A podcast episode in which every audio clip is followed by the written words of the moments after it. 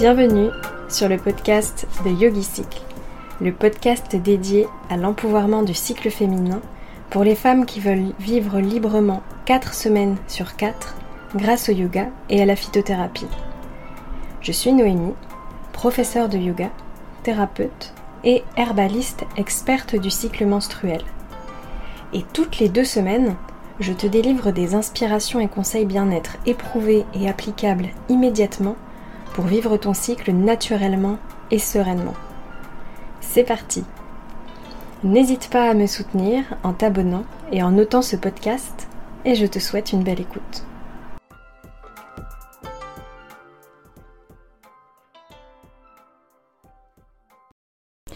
Bienvenue dans cet épisode de, Yogi Cycle Podcast. Je suis ravie de te retrouver aujourd'hui. On va discuter de comment se sentir bien quand on est en syndrome prémenstruel. D'abord, on va revoir un petit peu ensemble qu'est-ce que c'est que le cycle menstruel, puis les symptômes qui reviennent le plus souvent dans le syndrome prémenstruel, et enfin on terminera par les clés pour se sentir bien pendant son syndrome prémenstruel.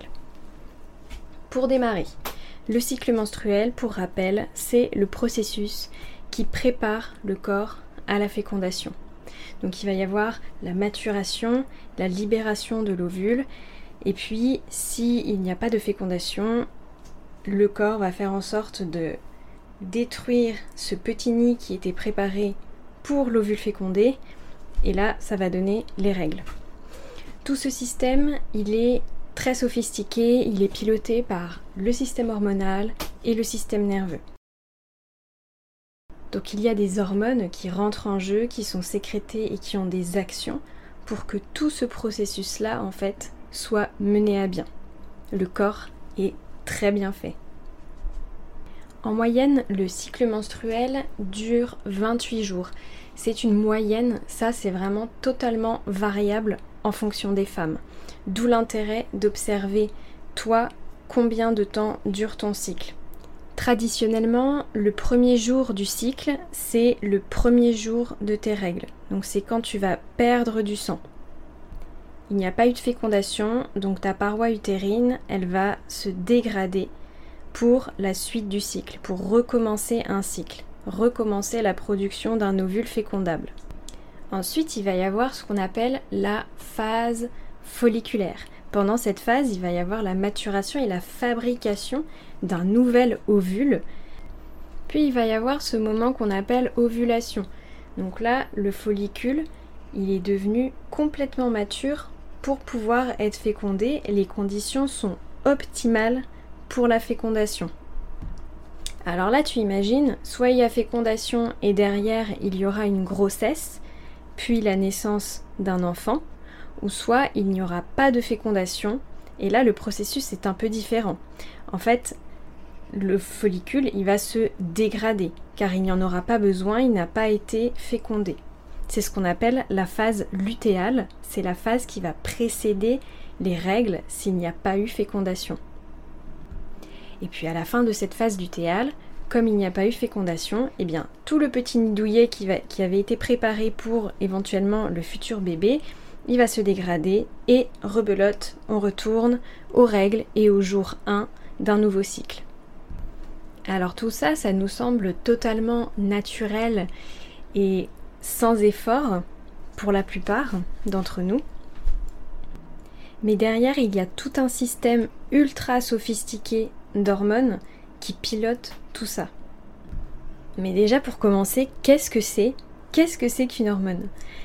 Une hormone, c'est une substance qui est produite de façon naturelle par le corps et qui ensuite va passer dans la circulation sanguine pour avoir des effets à distance sur certains systèmes, certains organes ou certaines structures. On peut dire que ce sont des messagers chimiques. Et je sais pas toi, mais déjà, ça, moi je trouve ça incroyable. Je suis en admiration devant le fonctionnement du corps humain. Maintenant, je vais t'expliquer comment varient les hormones du cycle menstruel au fil du cycle, en repartant du J1, donc de la phase de règle. Alors pour comprendre aujourd'hui, ce que tu as besoin de connaître, c'est les deux hormones principales qui sont la progestérone et les œstrogènes. Donc tu es dans ta phase de règle où tu perds du sang et puis tu vas euh, petit à petit rentrer dans la phase folliculaire où tu vas avoir euh, un ovule en fait qui va maturer avant la phase d'ovulation. Pour faire grandir cet ovule, qu'on appelle follicule au départ, il va y avoir une augmentation progressive des œstrogènes pour faire grandir, grandir, grandir le follicule jusqu'à l'ovulation. Pendant ce temps-là, l'autre hormone, la progestérone, elle, elle va rester à un niveau bas. Et puis juste avant l'ovulation, les œstrogènes, ils vont arriver à un pic. Et puis pendant l'ovulation, les œstrogènes, ils vont descendre, descendre, descendre. Donc on va avoir vraiment une chute des œstrogènes. Donc comme on a vu tout à l'heure, à ce moment-là, soit il y a fécondation par un spermatozoïde, soit il n'y a pas fécondation. Donc nous, on reste dans le cas où il n'y a pas fécondation. Et donc, on va aller vers une dégradation de cet ovule. Donc si tu as retenu, ensuite on va entrer dans ce qu'on appelle la phase lutéale. Pendant cette phase, les œstrogènes, ils vont, ils vont réaugmenter, mais c'est surtout la progestérone qui va être sécrétée par le corps jaune. Le corps jaune, en fait, c'est l'ovule qui n'a pas été fécondé qui va se dégrader petit à petit. Parce qu'il faut bien qu'il devienne quelque chose. Il va pas rester planté là. Donc c'est ce corps jaune qui va sécréter la progestérone qui va augmenter pendant la phase lutéale.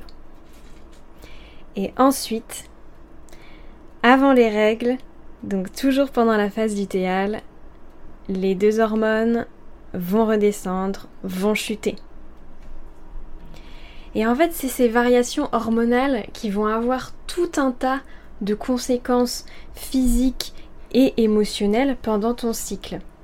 Si tu as un cycle naturel donc qui n'est pas régulé par des, la pilule euh, contraceptive par exemple, qui va venir en fait modifier ces états hormonaux, tu vas certainement ressentir du coup les variations Et justement, on va revenir au sujet du jour, le syndrome prémenstruel, donc prémenstruel, c'est-à-dire, tu as compris, avant les règles, c'est tous ces symptômes qui vont arriver vers la fin de la phase lutéale et qui parfois peuvent être très difficiles à vivre. Donc suite à ces variations hormonales pendant la phase lutéale, peut-être que tu vas avoir tout un tas ou quelques symptômes physiques et émotionnels notamment dans les symptômes physiques. Avant les règles, on va retrouver les ballonnements qu'on adore, donc on va retrouver, on peut avoir des désordres en fait euh, digestifs, tout simplement, comme des ballonnements par exemple. Peut-être que tu vas avoir les seins qui gonflent tellement que tu auras besoin d'avoir deux tailles de soutien-gorge, et je dis ça parce que moi-même ça m'est arrivé. Et puis tu peux avoir aussi des migraines, des maux de tête, tu peux aussi avoir des crampes, des maux de ventre. Et puis à côté de ça, il y a tous les symptômes émotionnels qu'on adore. À commencer par le symptôme du dragon. Donc c'est quand, avant les règles, tu te sens vraiment super irritable, où tu pourrais euh, couper la tête de n'importe qui que tu croises dans la rue. Tu peux t'énerver très facilement euh, dans le milieu familial, donc si tu as des enfants aussi, peut-être que c'est plus difficile pour toi de te retenir d'osser le ton par exemple, ou même de crier en fait carrément. Hein. Tu peux te sentir incomprise aussi, justement par rapport à ça. Toi, tu te sens irritable, mais en fait, euh, comme tu n'as pas forcément de raison apparente, c'est difficile à expliquer à l'entourage. Et puis peut-être aussi que tu te sens très fatigué, épuisé. Beaucoup d'entre nous euh, se sentent aussi tristes pendant cette période où c'est comme s'il y avait une espèce de de descente en fait euh, d'humeur ou euh, envie de rien, compliqué de se mettre à la tâche, donc de se mettre au travail. Et surtout, euh, culpabilité par rapport à ça. Culpabilité de ce jour-là, si ça dure pas plusieurs jours, hein, parce que ça se peut que ça dure plusieurs jours. Mais culpabilité de ce jour-là, se dire euh, je n'arrive pas à avancer sur les tâches que j'ai à faire, surtout si c'est du travail. Euh, voilà, j'arrive pas à, rendre ce dossier-là, ou alors euh, si tu es indépendante, j'arrive pas à produire ce contenu-là. En gros, il y a vraiment comme, une, comme une descente. Et ça, je sais qu'on est nombreuses à le vivre. Alors, qu'est-ce qu'on peut faire pour essayer d'améliorer la situation, en tout cas de se sentir mieux quand on a euh, cette, cette descente, quand on a toutes ces émotions euh, qu'on peut pas contrôler, où on a la sensation en fait de ne plus être soi-même, la sensation de perdre le contrôle en fait de ses émotions, de perdre le contrôle du corps, de ne plus euh, arriver à gérer les relations, que ce soit dans le foyer familial, les relations amicales, les relations amoureuses, les relations au travail. Qu'est-ce qu'on peut faire pour que ça aille mieux? Déjà peut-être que ce sont des situations dans lesquelles tu te retrouves et tu ne sais absolument pas pourquoi. Donc tu as remarqué que il y a des jours comme ça où tu es ultra irritable ou alors tu es ultra fatigué, épuisé ou alors euh, tu es triste et t'arrives pas à avancer sur tes tâches ou sinon, des signes d'appel physique, donc t'as mal au ventre, t'es gonflé, t'as le ventre ultra gonflé, les seins ultra gonflés, t'as l'impression d'être pleine d'eau en fait, ou alors tu as très mal à la tête. Donc simplement peut-être que tu as observé ces symptômes-là. Donc qu'est-ce que tu peux faire quand simplement euh, tu t'es rendu compte qu'il y a des jours euh, où tu as des symptômes physiques ou émotionnels? Alors la première clé, c'est d'observer. Ça va être vraiment l'observation du cycle. Pour ça, la manière la plus simple selon moi, ça va être déjà de partir du début. Donc c'est-à-dire de noter ton J1 du cycle, jour 1, c'est-à-dire le premier jour de tes règles. Donc le premier jour de tes règles, tu notes, ok, aujourd'hui c'est le jour numéro 1. Comme ça, tu as déjà un repère, un repère fiable pour observer ton cycle. On a vu que le cycle dure en moyenne 28 jours, mais c'est variable. J'insiste vraiment sur le fait que c'est variable et que chacune est différente. Donc c'est un ordre d'idées. En partant de ce principe-là, tu peux garder en tête qu'au bout de 14 jours, probablement, tu seras un peu autour de l'ovulation. Mais comme c'est variable, c'est juste une idée d'ordre de, grandeur. Donc c'est juste un curseur à garder en tête. Donc à partir de ton jour 1, tu vas observer déjà comment tu te sens jusqu'à ce moment potentiel de l'ovulation.